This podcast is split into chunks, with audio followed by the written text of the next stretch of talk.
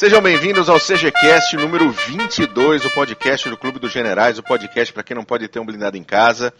Eu sou Daniel Ibarra, Winston Churchill no CG, e hoje vamos falar sobre a Guerra dos Seis Dias, uma guerra entre Israel contra Egito, Jordânia, Iraque, Síria, Líbano, que eram apoiados pela Argélia, Kuwait, Líbia, Marrocos, Paquistão, Autoridade Palestina, Sudão e a Tunísia. E ainda tomaram pau. Mas lembrando que o Lembrando que o Clube dos Generais está na web pelo www.clubedosgenerais.org, Facebook é o facebook.com barra Clube dos Generais, no Twitter, arroba Clube Generais, e você também pode nos contactar via e-mail pelo contato arroba clubedosgenerais.org. Se você tiver afim aí de debater todo esse monte de assunto que a gente fala aqui, procura lá um grupo de discussão do Clube dos Generais também no Facebook, que é muito legal. Comigo sempre ele, Glênio Madruga, nosso Mackensen. Bem-vindo, Mac. Obrigado, Amplexos Cavalarianos a todos. Hoje vai ser bom, hein? Guerra dos Seis Dias. Que tunda, senhores! Só relembrando, reclamações diretamente em, em contato arroba clubedogenerais.org. Exatamente.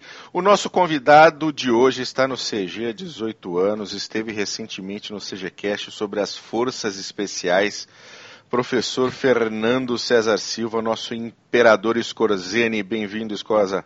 Boa noite, Tremei Hereges. Estou aqui de volta para falar da história da Guerra dos Seis Dias, completamente parcial para o lado israelense. Nem se preocupem, eu não vou, de maneira nenhuma, ser contencioso ou ter um tipo de, per de permissividade com os palestinos. Palestino que se lasca. Bom, no momento invasão de Granada, temos a participação também mais do que especial do nosso presidente cadeirante Hot Wheels, André Scott, nosso Franklin Roosevelt. Bem-vindo, cadeira. Bom dia, boa tarde, boa noite para você que está nos ouvindo aí. É um prazer estar com vocês novamente aí. É um grande prazer estar com o nosso imperador Otto Scorzeni aí também, né? O resgatador aí do Mussolini na torre da Rapunzel. E estamos aí para Estamos aí para falar mais um pouquinho dessa guerra aí, que foi o primeiro 7 a 1 da história da humanidade. Né?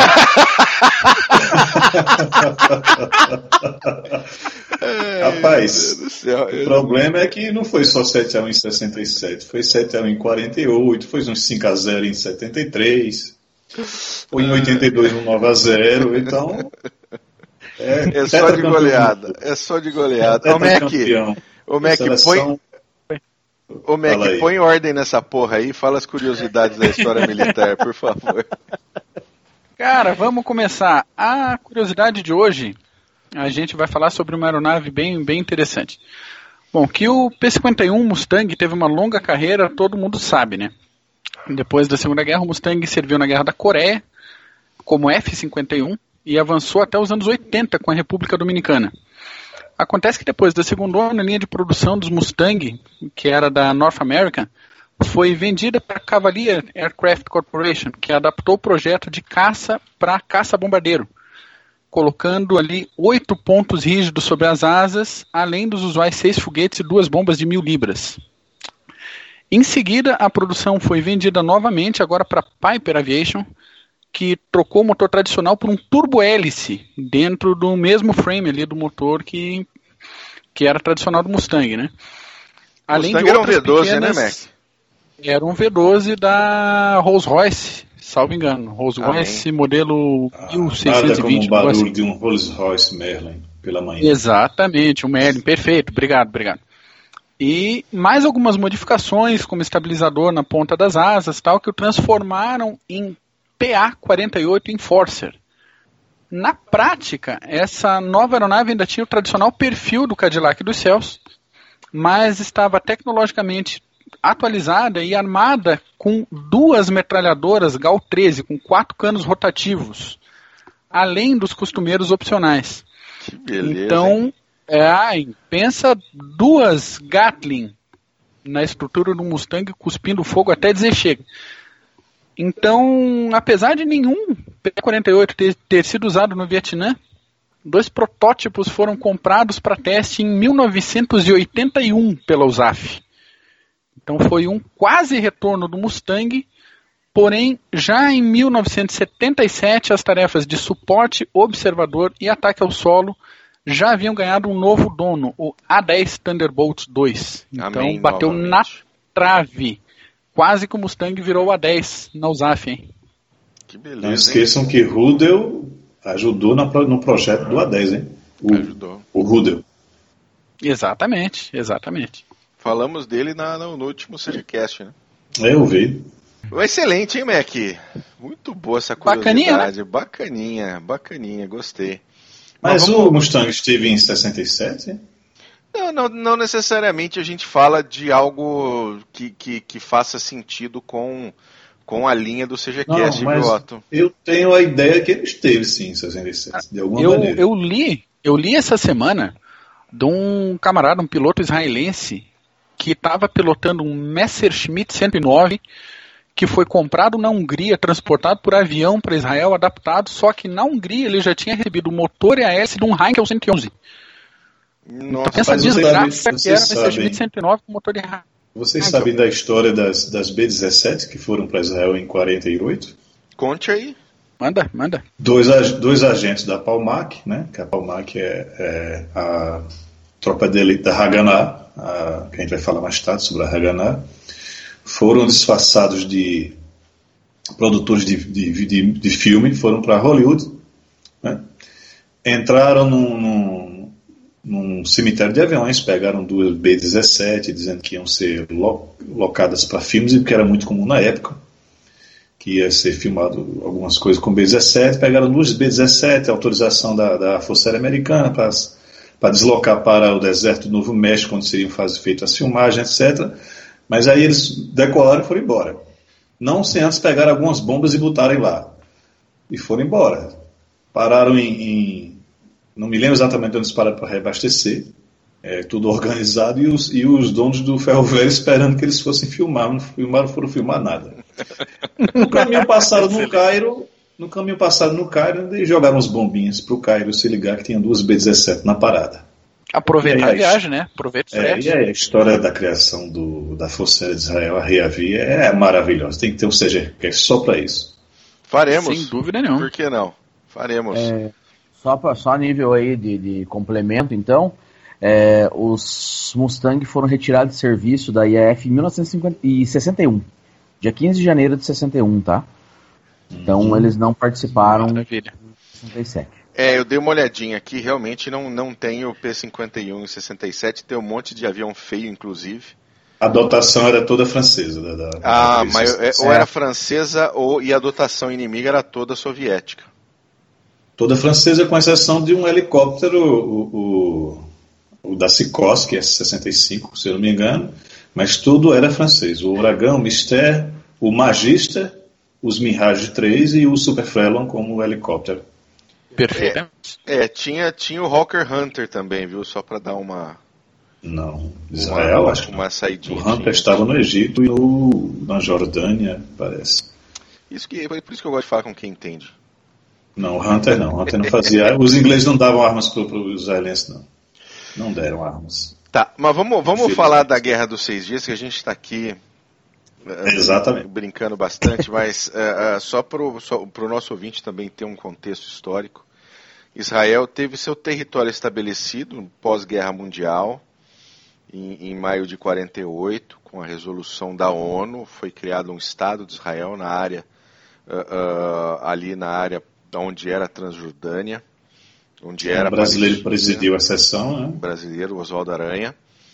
E desde então, aliás, a partir do primeiro segundo que Israel se tornou um país, uma nação, ele foi atacado pelos seus vizinhos árabes, que não- obviamente não concordavam de maneira nenhuma com aquela com a, com a- com a instituição do Estado de Israel ali, ou em qualquer outro lugar, tá?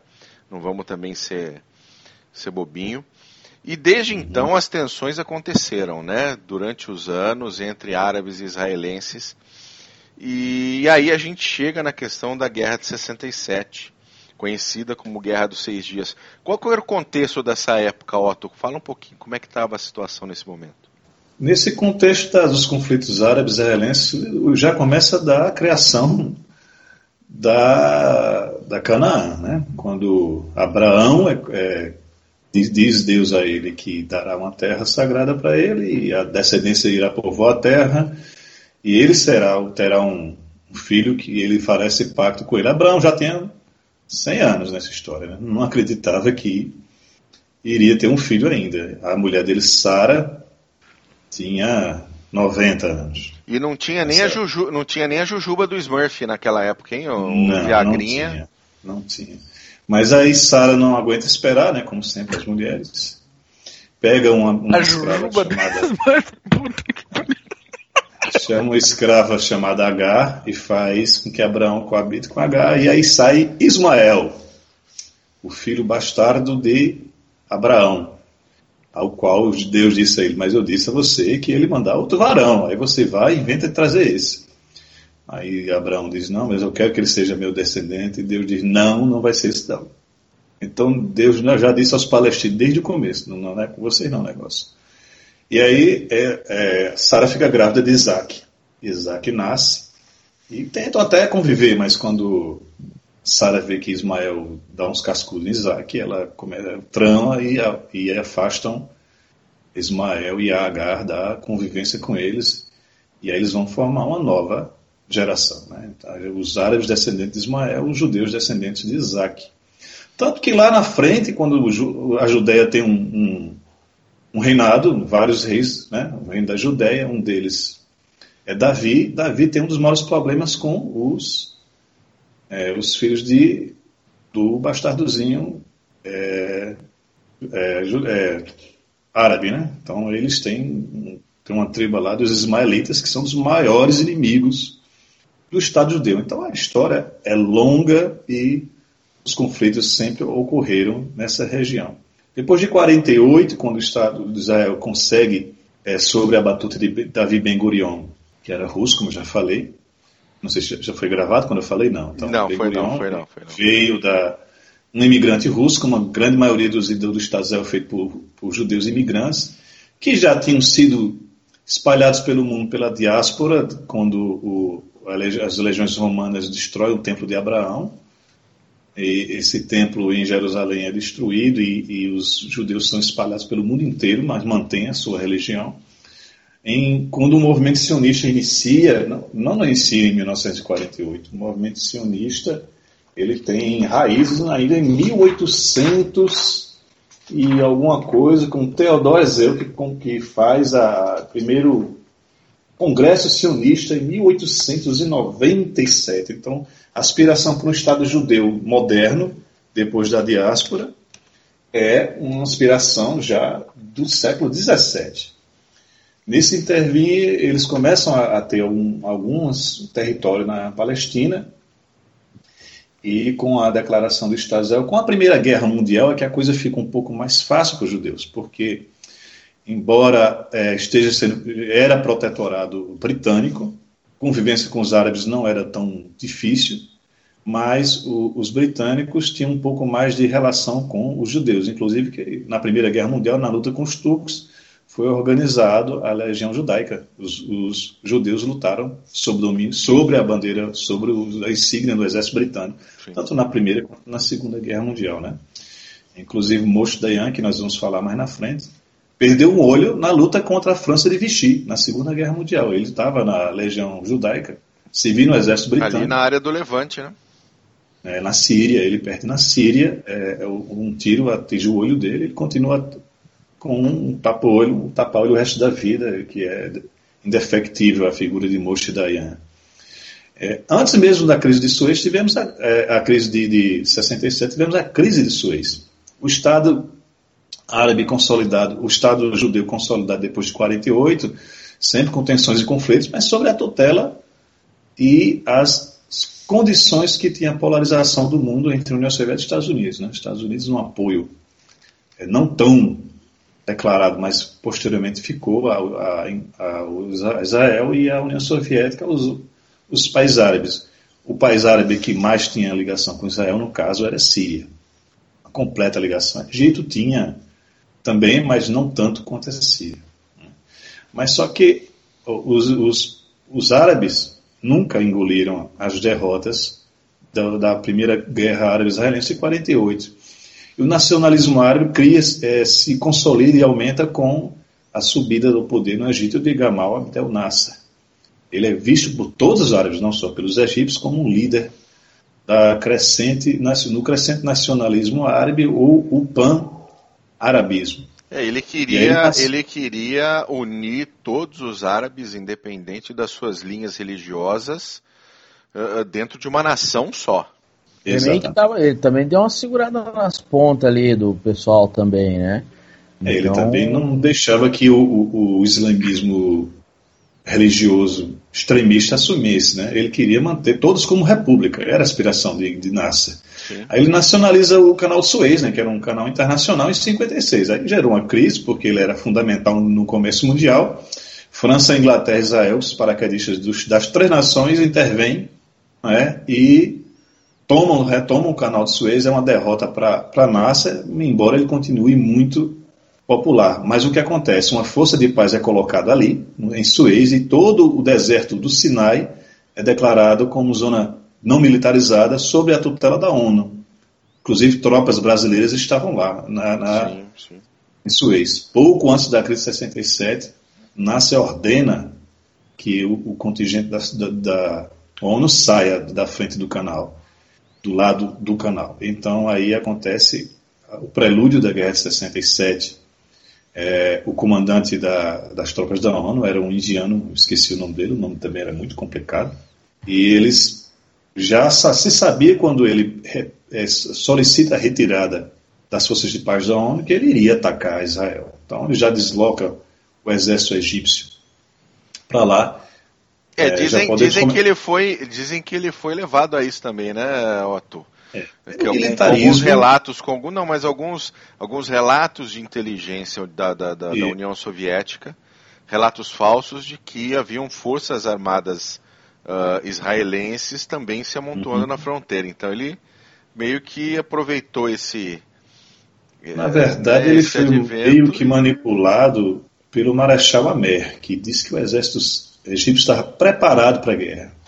É. A pressão política e ideológica daquela época era muito grande, muito grande sobre o Egito, que era a nação mais é, organizada militarmente, já que a Arábia Saudita não queria se meter de jeito nenhum nessa situação. E eles tinham toda a, a indicação que o exército egípcio estava preparado, mas não estava. Era um, era um exército que estava em guerra no, no, no Iêmen, uma, uma revolta, e o extremista e terrorista no Iêmen. O, o, exército profissional estava envolvido nesse conflito no Iêmen, que começou, se não me engano, em 65 ou 66. Né? É, havia muito ataque terrorista do Iêmen contra o Egito. E começou a chamar os reservistas. Então, aí foram mais ou menos uma luta de reservista contra reservista. E a, se a gente fosse adentrar e se alongar, a gente vai dizer, vai mostrar o raio-x do reservista israelense contra o reservista egípcio, aí não tem como comparar. É, não, não tem. Ô, Otto, deixa eu só fazer um, um, um adendo aqui, nem tanto um adendo, uma confirmação ao que você falou agora que é muito importante que a gente não perca esse parâmetro temporal quando a gente vai analisar uma, um conflito em qualquer época, mas principalmente no século XX. Essa pressão ideológica. A gente está falando de 1967. O, o, só ver o que está acontecendo, a quantidade de golpes contra golpes, revoluções na América Latina, na África, na Ásia, o pau que está acontecendo na Indochina, o Oriente Médio pegando fogo. O Vietnã, tem... os Estados Unidos já estão é. no Vietnã envolvidos nessa época. Exato, não tem nenhum lugar do planeta que o negócio está tranquilo. Está tudo pegando fogo. Então. Dentro da guerra não, ideológica. Capitalismo, Isso. comunismo, Estados Unidos e Isso. Dentro da polarização. Isso. Não, não, não tem como perder isso de vista para analisar esse conflito. Aliás, assim qualquer outro conflito, mas esse em específico. Né? Na, na década anterior também, né? Hum. Pode falar. É, a gente tem Coreia, já, já vem de todo um conflito com a Coreia, com todo, com China, com União Soviética, Estados Unidos, já vem de anos antes. Né? tem a guerra chino-indiana também logo em seguida. É. Exatamente, seja, exatamente. Gente, nada a, é novo. Nada é novo, a gente tem uma, uma questão extremamente polarizada. Nós temos essa coisa de, do, do, do nacionalismo do Nasser, de, de querer criar uma grande nação árabe. Os árabes querendo, obviamente, tirar Israel do mapa, eliminar Israel do mapa. E aí o nosso querido Nasser pega as suas, as suas tropas, coloca as suas tropas no, no, nas, nas, nas, suas fronteiras para, né, como buscando exatamente esse confronto com Israel. E aí vem o começo efetivo da guerra. Né? O, o, o estourar da guerra aconteceu com a ofensiva de Israel, preemptiva, por ter Exatamente. visto essa pretensão egípcia de, de ir para a ofensiva, e algo que simplesmente colocou a força aérea egípcia de joelhos, né? E, e tem gente, tem gente. A escola. Pode falar. Não, não tem gente. Interessante que, que Levi a escola. É.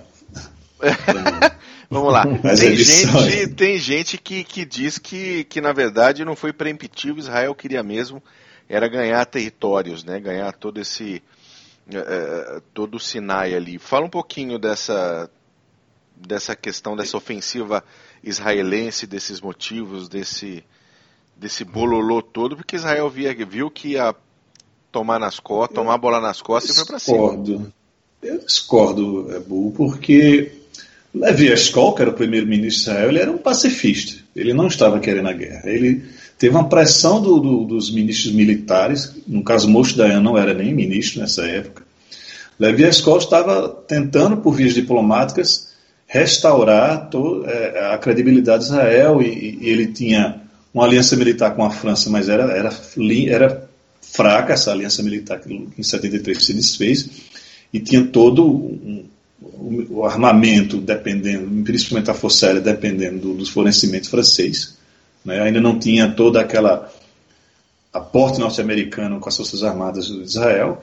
Ele não queria a guerra, de jeito nenhum. Mas havia um problema ali na Cisjordânia, Jerusalém dividida, que em 48 os, os, os judeus não conseguiram libertar a cidade velha de Jerusalém, e o o lugar mais sagrado dos judeus, que é o, o, templo de Abraão, que sobrou dele, no caso do Muro das Lamentações, né, no portão do templo, estava sob domínio da árabe, sob domínio da Jordânia, do rei Hussein.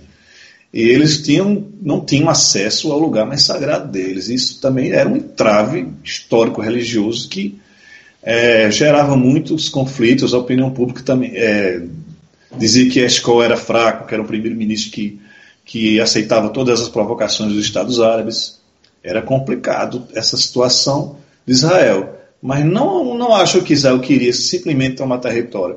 Agora, vê que o inimigo está se fortalecendo, vê que toda a força, a, a, o aporte de armamento russo está sendo colocado na Síria, na Jordânia, no, é, no Iraque, no Irã e, e no Egito, ele, antes que ele, o inimigo tenha contra mim uma arma muito poderosa, eu tenho que quebrar-lhe as pernas. Então, houve essa questão de tentar mostrar ao, ao povo árabe que não seria tão fácil, mesmo com a União Soviética por trás, né?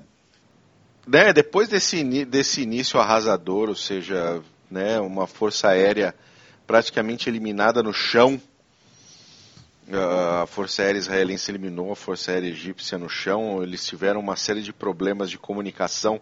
Os, os, os egípcios viram a Força Aérea Israelense chegando. Operação Malked é o nome da missão. Exatamente. Eles viram, eles viram aquele monte de aviões chegando, deram até informação de que uh, uh, estavam e seriam atacados, mas uh, houve uma demora gigantesca dentro das comunicações egípcias e quando eles viram já estava tudo. Israel também usou SM, né?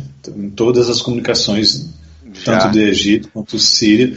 Tanto que é engraçado que a Rádio Cário não, diz, não dizia as derrotas iniciais, dizia que as derrotas iniciais eram vitórias, o povo estava na rua comemorando as vitórias, mas quando eram derrotas. E a Síria e a Jordânia, sem comunicações militares, acharam que realmente estava tendo vitórias no Egito, aí foram para cima de Israel, pela rádio, pelas informações da Rádio Caio. Que Não, é, é pau. Agora fala, vai, é. fala um pouquinho mais da, da, da, questão das operações israelenses, efetivamente, Otto. Que tem um nível de organização, de planejamento ah, fora do comum, né? Eu é Israel, que... né? Vamos, vamos falar a verdade, né? É Não, Israel, né? é outro nível, né? Aprendeu assim em, em, ação, né? em serviço, né? trocou o pneu com o carro andando. Toda a, a, a questão de, de, fazer o ataque aéreo foi porque o Egito colocou as bases no Sinai. A maior questão da Guerra dos Seis Dias é a consequência da crise de Suez. Quando França, Inglaterra se Israel, eles colocam lá uma força de paz da ONU como tampão. Qual o ponto fraco de Israel? Além do Egito, a Cisjordânia no leste, né? E as colinas de Golã na Síria, um pouco mais ao, ao norte. As colinas de Golã uma, é uma barreira de, fácil de defender, então contra a Síria eles tinham uma certa condição, mas na Cisjordânia, imediatamente saiu de um bairro, entrou no outro, já está num bairro judeu, morte de civis já seria, então, a maior preocupação era a questão na Cisjordânia, principalmente em Jerusalém. Eles tinham que ter um plano para impedir que os três países atacassem com em sincronia. Como é que eles fizeram esse plano? Primeiro, eles colocaram todos os seus espiões né, no mundo árabe para fazer a, as contra-informações. Colocaram, é, receberam equipamento DCM da França e desenvolveram sua própria é, embaralhamento de dados e deixou todas as comunicações egípcias em relação ao Egito com Síria e Egito com Jordânia embaralhadas, sabendo que seria já seria o primeiro golpe é nessa questão da sincronicidade dos ataques, porque o objetivo de Nasser era que se ataque do, do general Amer, é, o, não lembrando que o, o, oficial comandante de Amer era no Assadat, que mais tarde vai ser presidente do Egito, mais tarde vai ser assassinado. Né? Na Jordânia do rei Hussein, o, o, ministro da guerra é um egípcio, general Daher, que ele comanda o exército egípcio, é jordaniano, e a Síria, com o nosso que conhecido Hafez Assad, pai do Assadinho, que hoje está lá matando gente com gás. Toda essa programação do, do, do Estado de Israel é para impedir que os três países atacassem de uma maneira só. Então, primeiro eles fazem essa quebra de comunicação, depois eles percebem que toda a força aérea do Egito, muito inteligentemente, está dentro do Sinai, ao alcance dos caças. Né? Um, é, Israel tinha, nessa época, ele não tinha reabastecimento em voo. Ele não tinha o equipamento norte-americano que vai ter mais tarde. Então, eram missões de ir e voltar. Né? Então, eles, a, a Operação Moquete foi justamente destruir completamente a força egípcia no, no solo. Duas horas mais eles fizeram isso em quatro horas. Do, do raid, em quatro horas, eles destruíram 90% da força aérea do Egito no chão com a perda oh, de 17. Pode, pode repetir isso? Em quatro horas ele destruiu com 90% da força aérea do Egito. Ok, obrigado. No Sinai, né? No Sinai. Sim, sim perfeitamente. Está no Sinai. É que está dentro do Egito, não. Os ataques não foram até o Egito, exatamente. Mas em duas horas depois eles conseguem fazer a mesma coisa com a força aérea da Jordânia e com a força aérea síria. Uma força aérea síria um pouco mais difícil, porque existia já um dos soviéticos um sistema de defesa é, antiaéreo sofisticado com aqueles ZSU-72, se não me engano, S-62, e aí alguns aviões é, de ataque ao solo, que, na, que eram os franceses, o, o Dassault Ouragan e o, o Sudvatu, que eram os bombardeiros que os, os franceses, os franceses deixaram para Israel, eles eles eram subsônicos e o, não tinham assim contramedidas e tinham assim, um radar avançado. E eles contra é, projéteis do solo é um pouco complicado. As maiores baixas de Israel foram nesses dois tipos de aviões. Mas eles usaram até o Folga Magista, que é um avião de, para quem não sabe, é um avião de treinamento avançado, é um jato de treinamento avançado. Não é exatamente um, um jato de combate, mas ele voa tão baixo que eles utilizaram o Folga Magista para atacar primeiramente, as armas antiaéreas. Porque as armas antiaéreas russas tinham um, um, um radar primitivo que travavam as armas, apesar de não ser foguetes, ser, ser projéteis, é, travavam em uma formação de caças a uma certa altura. O fogo magista chegava antes mesmo disso, por baixo, quase que tocando no chão. Alguns, inclusive, bateram no chão. E destruíram a, as, as antiaéreas na Síria. Mas esse maior problema foi na Síria. Na, no Egito foi um passeio completo, passeio da Força Aérea. É, e, e esse ataque no Egito foi uma mistura de bombardeio com o, o que eles chamam de strafing run, né? Que é você vir com um avião sobrevoando a baixa altura e metralhar os aviões que estão no solo. Se você acertar um, tá um do ladinho do outro ali, vai um atrás do outro explodindo, pegando fogo e sendo destruído. E você falou uma coisa aí muito interessante, Otto, que é a questão do, do, do embaralhamento das informações, uh, de, de, de como Israel tinha uma visão avançada de estratégia para poder impedir o inimigo de conseguir se conversar e de conseguir uh, uh, colocar suas operações em conjunto efetivamente. Se a gente for parar para lembrar a Segunda Guerra Mundial, como, como que foi a estruturação dos aliados, especialmente uh, americanos e britânicos, onde eles construíram um Estado-Maior conjunto para garantir que as informações fluiriam de ambos os lados e que as operações conjuntas iam funcionar. Israel teve essa visão e um, um, um, conseguiu impedir que isso acontecesse com relação ao, ao, aos estados árabes que estavam atacando ele. Não vamos esquecer que Israel é, recebe ou herda todo a flexão ou toda a fleuma britânica em relação ao estudo militar, né? A maioria dos, dos na época da, da Guerra dos Seis Dias, os generais israelenses tinham passado no, na legião judaica, lutado com os britânicos. Tem todo, o uniforme, inclusive, é todo, quase todo britânico. Toda a organização do exército é, judaico é uma organização do exército britânico. Além deles terem lutado na, na Haganah e na Palmach, eles também tinham participado da, da criação da, da, Força Aérea Israelense. É, há um ponto aí que tem que ser colocado. Israel não tem força aérea separada da marinha e separada do exército. Ele tem as forças de defesa de Israel conjuntas. Embora eles tenham nos caças colocado lá Rei, Avi, Força Aérea de Israel, não existe a força aérea separada como aqui, como a gente conhece, como os Estados Unidos o faz. As forças de defesa elas são comandadas por generais únicos, não tem um general da Marinha, um general da Força Aérea, um general do Exército. Eles têm toda essa organização em conjunta. Só para lembrar aqui, 46 caças é, Israel perdeu na, na, na, ação dos seis dias né, nos céus da Síria, da Jordânia e do Egito. E destruíram só 400. 400 é. Só para complementar essa informação do Aviões, ataque é, em relação a a, a, né, a esse primeiro dia, no caso, a, eu, eu achei alguns dados aqui que foi num espaço de três horas né, que foi feito o ataque.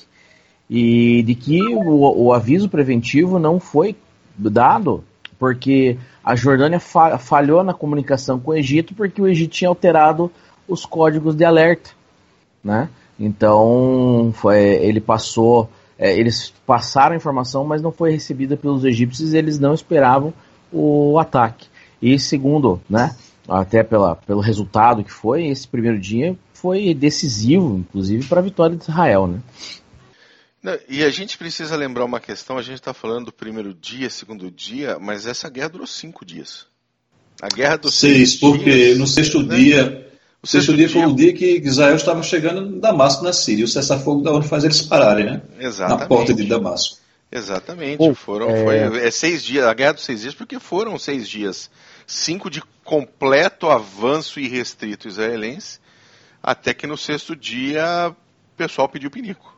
A ONU é. interveio. Não, na verdade, é, acho que a gente vai se adiantar um pouquinho, mas o que o conflito nuclear ficou eminente, porque quando Israel atravessa a fronteira e chega perto de Damasco, a Síria era maior aliada da União Soviética. A União Soviética alerta os Estados Unidos, Brezhnev liga para Johnson e diz: vou jogar bomba no, em Israel, bomba nuclear. Inclusive a frota, a frota é, é, soviética vai em direção ao Estreito de Tirã, que estava inclusive proibido navegação de, de, de navios israelenses. Uhum. E também a frota americana vai em direção, porque se os Estados, a União Soviética fosse é, atacar Israel, os Estados Unidos iriam retaliar, iam atacar, ajudar Israel. O mundo esteve perto da guerra também no sexto dia da Guerra dos Seis Dias. Oh, Pela questão da, de Damasco já está à, mira dos canhões israelenses. E lembrando aí, ó, essa guerra de seis dias, se desse mais 15 dias, os israelenses tinham chutado Chegado o rabo Moscou. do soviético lá em Moscou. Chegado em Moscou. É. Zukov estava chorando num cantinho lá. Mas veja, nós estivemos perto de uma guerra nuclear nessa guerra de seis dias. Mais do que em todos os outros conflitos. Mais até do que a crise cubana. É porque a nosso Ocidente aqui faz uma, uma romantização da crise cubana muito grande. Mas realmente estivemos aí perto do conflito, perto da União Soviética atacar. Inclusive, já tem um partido aviões soviéticos em direção à Síria com as insígnias pintadas. Os MiG-21 com as insígnias pintadas. Porque os, os pilotos soviéticos iriam atacar Israel. Né? Já... no, no, meio dessa confusão toda ainda teve o ataque do USS Liberty, né?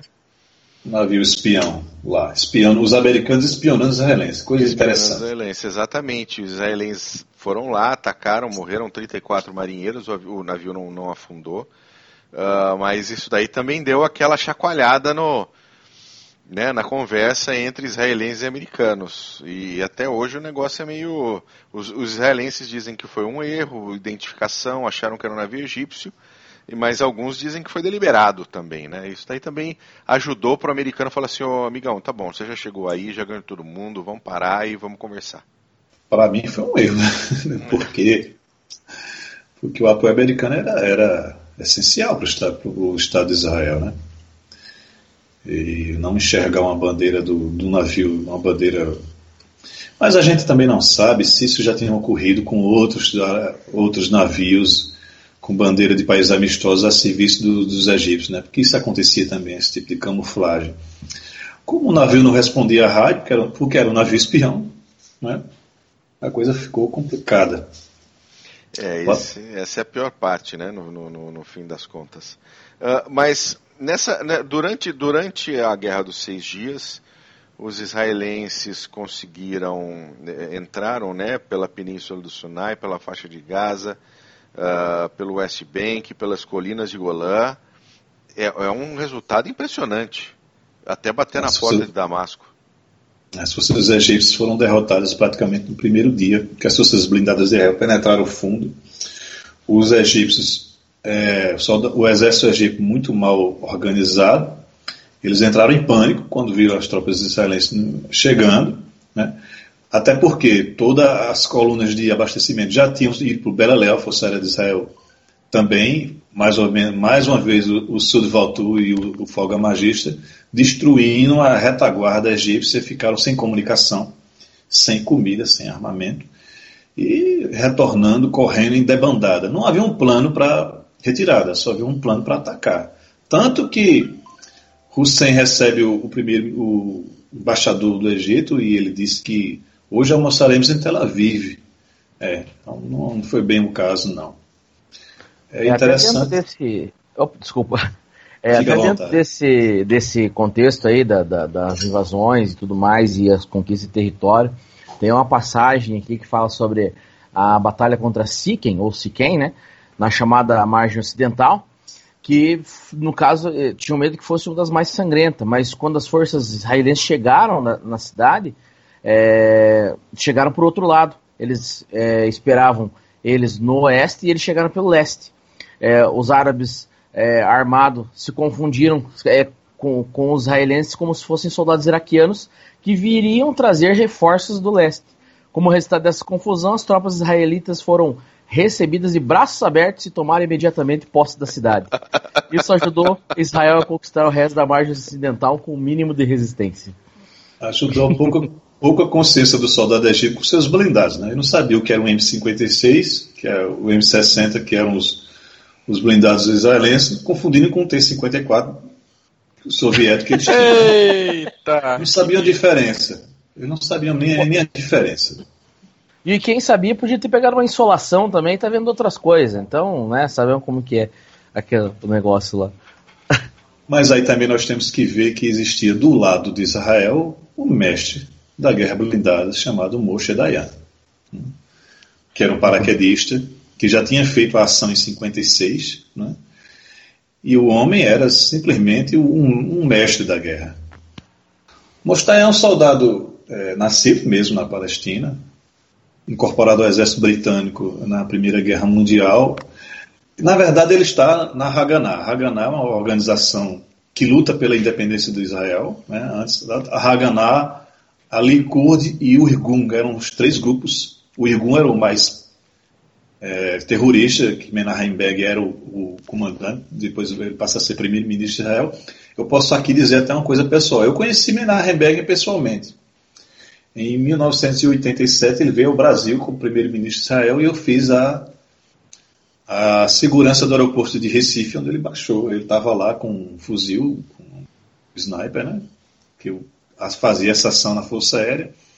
E conversei com pessoas do Mossad. Né? Eu estava nessa missão porque eu falava um pouco de inglês. E eu conheci esse, o Menachem Begin. Esse Otto é um homão da porra, hein? Hein? Esse Otto é um homão da porra mesmo, hein? Orgulho. Praticamente o Rodrigo Hilbert do Clube dos Generais. E ele daqui nem precisa da jujuba do Smurf, rapaz. Pô, daqui a pouco eu vou chamar daquele, daquele contador de história como é de, de Spielberg. O Forrest Gump. É, daqui a pouco vamos chamar de Forrest Gump. Que tava em todas, né, Forrest Gump? Aham. Uhum. Tava em todas, Forrest Gump. O Dayan, ele, ele, é, ele é preso pelos britânicos, porque ele era da Haganah, é uma organização proibida na época. E na época que estoura a Segunda Guerra Mundial, ele tem, ou fica preso ou entra no Exército Britânico. Ele preferiu entrar no Exército Britânico, tomou gosto. É, ele não teve contato com pessoas do LRDG, nem Forças Especiais Britânicas, mas a, a, a, os britânicos são é um povo que nasceu para a guerra, então eles sabem muito bem ensinar como fazer guerra.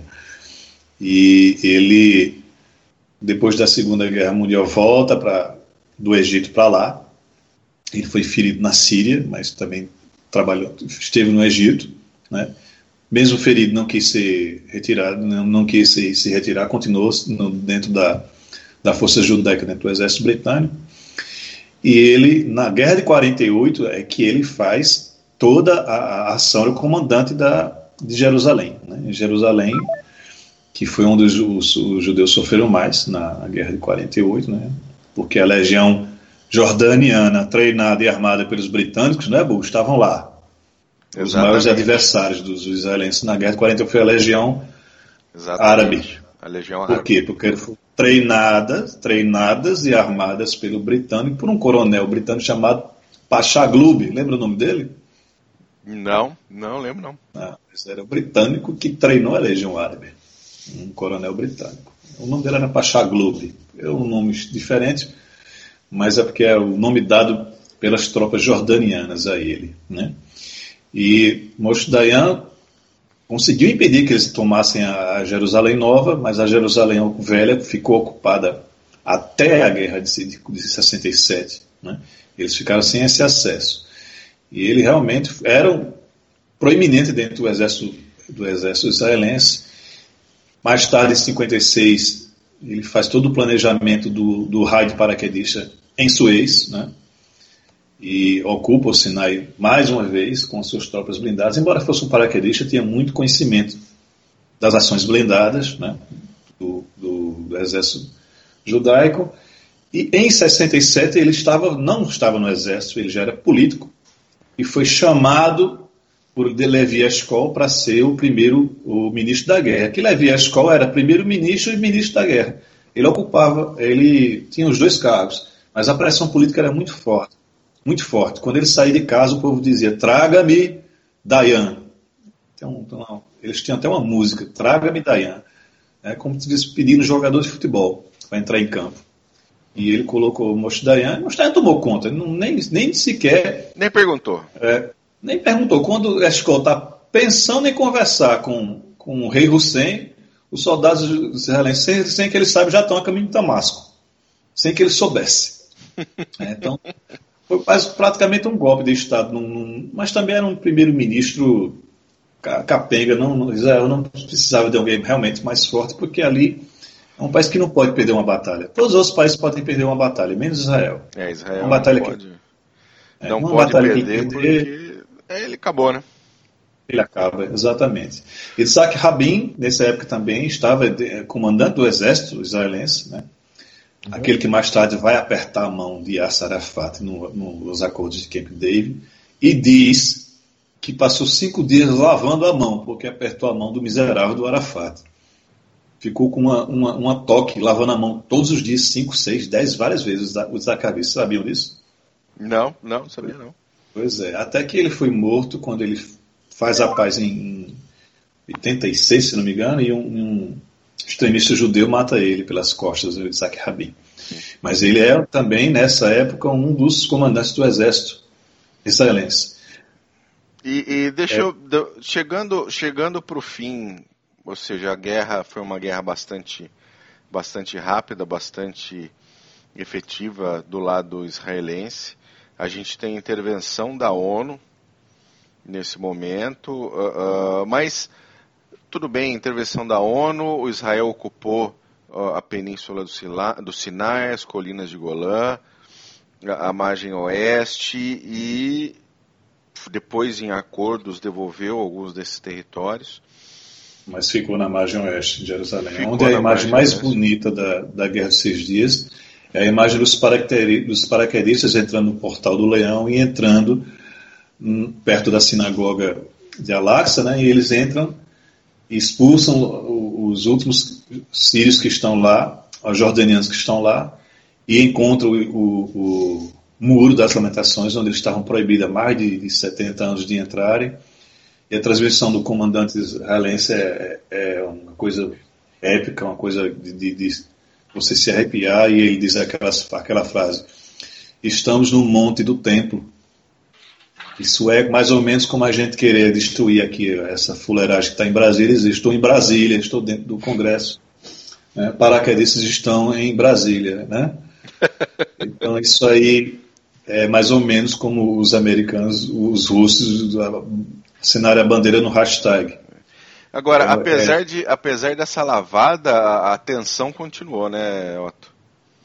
A tensão dessa, desse dessa questão árabe-israelense pós-guerra dos seis dias ainda continuou por, bom continua até hoje mas ela continuou assim o... palpável bem no ar né? bem palpável mas houve umas mudanças consideráveis né?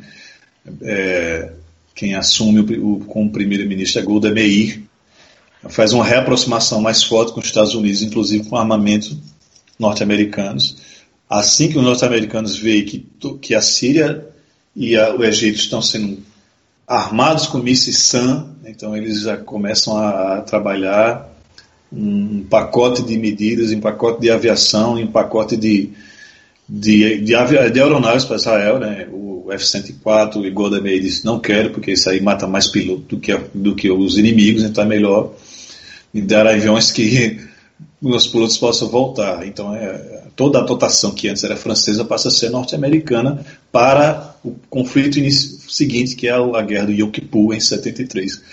Onde os egípcios tiveram um, um, um início muito bom, porque eles romperam as barreiras do canal de Suez com água e quase chegam à fronteira da faixa de Gaza.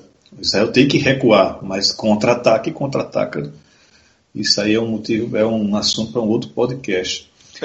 Mas toda a política, a geopolítica continua quente do mesmo jeito, com a, com a Guerra Fria no auge. Israel é que fica um pouco mais profissional, né? Israel que dependia muito do armamento francês, começa a utilizar o armamento norte-americano e começa a produzir os seus, seus, seus armamentos. Por exemplo, ele, ele, deixa, ele usava o, o FAL, né, belga, e começa a produzir o, o seu fuzil Galil, né, que é uma mistura de FAL com, com Valmir, com AK-47, é um híbrido. E eles começam a fabricar seus primeiros caças, né, e começa a pegar o, o, o Mirage transformar no Nesher, né, e transforma, começa a produzir seu porque há um rompimento francês com Israel né, entre 67 e 73. As Forças Armadas judaicas começam a ter toda uma reorganização, se preparando para o próximo conflito. E ele vem em 73. Depois tá 73, depois 82, Bom, 2006 e assim vai, né? E assim o conflito mais, mais general, generalizado foi 73. 82 eles invadem o Líbano para expulsar o LP de lá. Né? E com a ajuda dos norte-americanos também. Tá, porque até porque a guerra civil no Líbano deixa o Líbano uma terra sem leis, terra sem ninguém. E mais tarde eles vão reinvadir o Líbano na Intifada em 92, se não me engano, quando os Estados. E aí comete o grande erro agora nos anos no final dos anos 90 para o ano 2000, que é ceder território para os palestinos. Para mim é um grande erro ceder território para os palestinos. Porque eles não querem. Eles cederam a faixa de Gaza e a Transjordânia. O que foi que fizeram? O Fatah ficou lá em cima e embaixo o que foi que fizeram na faixa de Gaza? Elegeram o Hezbollah. É. Pois, é. o, o Hezbollah não, e daí, e daí eles Hamas. querem mais território, o Hamas, o Hamas né? E É. eles querem mais território e continuam fazendo as mesmas coisas que eles faziam anteriormente. Exatamente. O Hamas, o, o Estatuto do Hamas, o artigo 1 é a destruição do Estado de Israel. Estado de Então, Israel, isso mesmo que eu ia falar o agora. palestino recebe território, recebe uma certa é, autonomia. Aí elege um, um, um extremismo, quer que Israel faça o quê? Quer que Israel vai ter que voltar a ser rígido. Não adianta. Eu, para mim, não adianta fazer nenhum tipo de concessão aos palestinos. Infelizmente, é, do, do lado humano, humanitário isso tem muitas consequências, mas tem consequências por quê?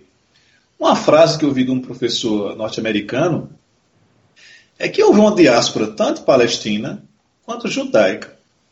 Quando, havia muitos judeus nos países árabes. E com o conflito de 48, esses judeus foram expulsos da Turquia, da Síria, é, do Iêmen, de vários países árabes. E foram absorvidos pelo Estado de Israel. Como é que eles foram absorvidos pelo Estado de Israel? Integrados na sociedade, no exército, na, na sociedade, no trabalho, com carteira. Essa, essa foi o fim dos refugiados judaicos que foram para Israel. Qual foi o fim dos refugiados palestinos que foram para o Líbano, para a Síria, para o Egito? Ficaram em campos de concentração, praticamente. Ficaram em campos de refugiados. Nunca foram integrados por esses países árabes na sua sociedade. Nunca saíram do status de refugiado. Não é? Então, é uma outra maneira de ver a política. É verdade. Mas beleza, olha, gostei mesmo, novamente. Já está terminando, não é possível. Já está terminando. Pra você ter uma ideia, senão a gente fica aqui mais duas horas falando só disso. Mas eu não deixei o, o cadeirante falar. Não, que isso, eu tive uma aula aqui agora. Privilégio. Que é isso. É verdade. Ô, Mac, Oi. você tá, está, está de pé aí? Chegou, voltou, saiu, caiu, voltou? Cara, tô tomando umas rajadas aqui, mas tá, tá tranquilo. Acho que agora tô estável. Tá, tá bom. Ah, Também qual que é- ele, traz, ele traz esses troço alemão aqui pra, pra casa que é que funcione. Aqui é Casa Branca, filho. Aqui a conexão é diferente. O firewall tá me derrubando aqui, porra. É. O cara quer é, conexão a salsichão aqui, que não tem esse negócio, que é tecnologia. Eu nem vou falar onde ele vai conectar o salsichão para não ficar mal, afinal, esse é um programa para todas as idades. Ô, Mac, fala, fala aí da bibliografia dessa Guerra dos Seis Dias pra gente. Falo, separei quatro, mas eu sei que o Otto tem mais coisa aí, então vou mandar as minhas rapidinho e passar a bola para ele. As primeiras duas indicações na língua de Churchill, Six Days of War, da Presidio Press, livro quentinho agora, 2017, com 496 páginas, de Michael B. Oren. O livro tem diversas recomendações de leitores e de veteranos da, da Guerra dos Seis Dias. E, segundo a crítica, ele foi escrito com uma narrativa bem fluida e que prende os leitores do início ao fim. Ele realmente traça uma história mais linear, sem perder aspectos paralelos da, da Guerra dos Seis Dias. Ainda não coloquei minhas mãozinhas nessa obra, mas creio que vale a pena adquirir um exemplar para ontem. Já coloquei ela na minha lista pessoal de compras. O segundo, The Liberty Incident Revealed, é da Naval Institute Press, livro de 2013 com 392 páginas, de A.J. Crystal. Esse autor ele foi militar da Marinha Americana, veterano das campanhas da Coreia e do Vietnã, e enveredou depois para a área de direito militar.